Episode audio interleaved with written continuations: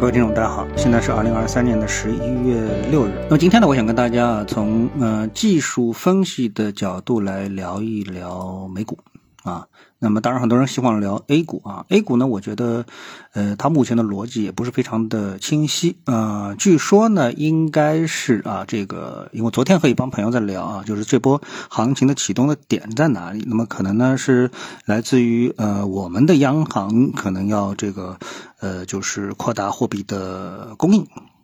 啊，扩大货币的供应，那么来解决一些地方债、三角债的这样一些问题。那么对我们来说，这种宽松啊，可能直接就反映在股市上。那么最终结果是如何呢？嗯，我觉得目前其实并没有非常大的一个清晰的逻辑啊。呃，所以呢，这个市场呢，现在说趋势性上涨的形成呢，是很难得到市场的一个肯定啊。那么我想呢，大家来谈一谈，就是还是来谈一下美股啊。那美股的话呢？呃，可能很多的投资者觉得美股呢是不讲技术分析的啊，因为大家无论是从个股还是本身的这个巴菲特的价值投资，那么大家想的美股呢都是从上市公司的基本面、行业等等啊，从它的基本面来分析它的一个上涨。那这当然没错啊，但是呢，呃，如果说美股一点技术分析也没有的话呢，那这个显然呢也不是太成立啊。那么我们来简单的啊，简单的用今天不是用太多篇幅来聊一聊。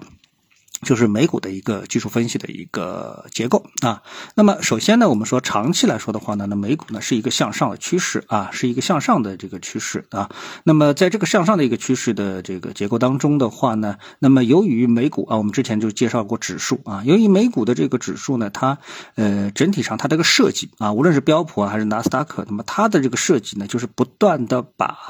啊这个具有成长性的。啊，这样的一个上市公司，呃，把它纳入到指数当中，然后呢，把这个已经是停滞的或者是衰退的啊，因为一个上市公司它有生老病死嘛，那那么接近于死亡的上市公司或者是排末尾排名的啊，这样的一个公司呢，把它直接呢从这里面给剔除掉啊，这个从指数上剔除掉，然后换上好的公司。所以从指数上来说的话呢，那既然哎，整个的一个美国的经济也好，还是美国的一个企业也好，因为我们都知道全世界最好的企业，特别是呃。这些年啊，这个比较长的一段时间以来，自从纳斯达克指数出台之后呢，那这个全世界的最好的成长性的公司呢，基本上都是在美国市场啊，所以呢，它对这个指数的正面的提振作用啊，也就是非常的明显。所以在这样的一个大的背景之下呢，整个的一个指数呢，它就是上行啊。这里呢，我们在前两天呢，我跟我朋友聊天的时候呢，也就跟他说，我说指数你要选择就是所谓平稳的指数，那肯定呢就是 A 股指数，它非常平稳，因为我们的指数当中选择。得的就是那些平稳的公司，比如说以银行为主，那银行的成长性显然大家是不会认可的，所以在这种情况下面呢，我们买入银行呢就是拿固定回报，对吧？那么这种情况下面，你要指数涨。因为指数是要根据股价的上涨，而股价的上涨来自于上市公司的成长，所以如果这些都不是太成立的话，那么指数的上涨其实就非常难，对吧？那么这就是 A 股指数的一个呃与生俱来的缺陷啊。而对于美股的指数来说的话呢，那么它的指数的上涨呢是来自于股价的上涨，而股价的上涨呢是来自于上市公司的成长。那么成长成立不成立呢？那这显然呢，哎，成立。啊，是成立。就比如说，呃，前期我们说，哎，元宇宙的时候来一波成长，还是这个 AI 的时候又来一波成长，还是芯片再来一波成长等等，这种成长的题材啊，这个层出不穷啊，包括这个新能源，包括特斯拉，对不对？那么这些呢，都在不断的推动指数的上涨。所以呢，那么从指数的角度来说，长期趋势向上呢，这个呢，呃，基本上呢，你不用做太多的疑问啊。那么，所以我们关心的呢，其实是一个短期的一个波动啊，比如说这一波的这个美国指数的。一个短期的波动，那那么这波波动呢，是指数在反弹到了。我们说从这个期货指数来看啊，我们就不用看它本身，我们来看期货指数。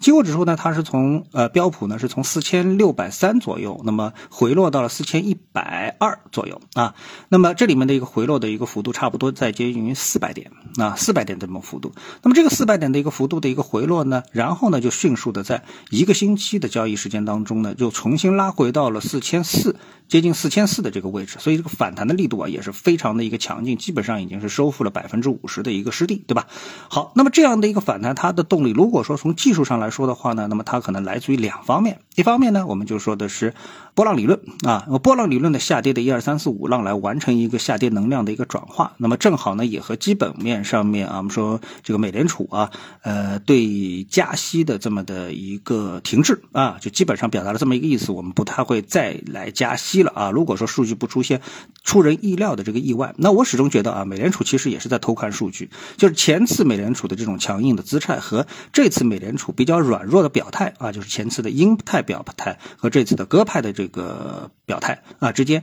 呃，数据都是大都是配合得上的啊。所以这种情况下面呢，我觉得啊，就是说美联储其实还是多多少少一定是提前掌握了美国的一个数据。啊，美国的数据，所以这次美联储表达了这样的一个鸽派的数据的话呢，显然美联储也知道啊，这个后面这个呃美国呢大概率是很难再加息了，因为整个的经济的这种软着陆的衰退已经是显露的非常的清晰了啊。好，那么这是基本面方面，所以呢从技术方面来说呢，就显示出了一个下跌五浪的这么一个结构，从而呢把一个下跌的能量给释放完毕，然后呢走出了一波强劲的拉升啊。我们都知道，强劲的拉升本身就代表了一个。什么？就是第一浪越是强劲，后面一二三四五浪的上升，它的延续的这个这个时间的跨度，还有它的高度，就可能越为明显。所以这一周，就是在过去一周的这个行情当中，美呃标普五百指数涨了这个呃超过啊超过两百多点啊，差不多是整个下跌幅度的百分之五十的这种收复。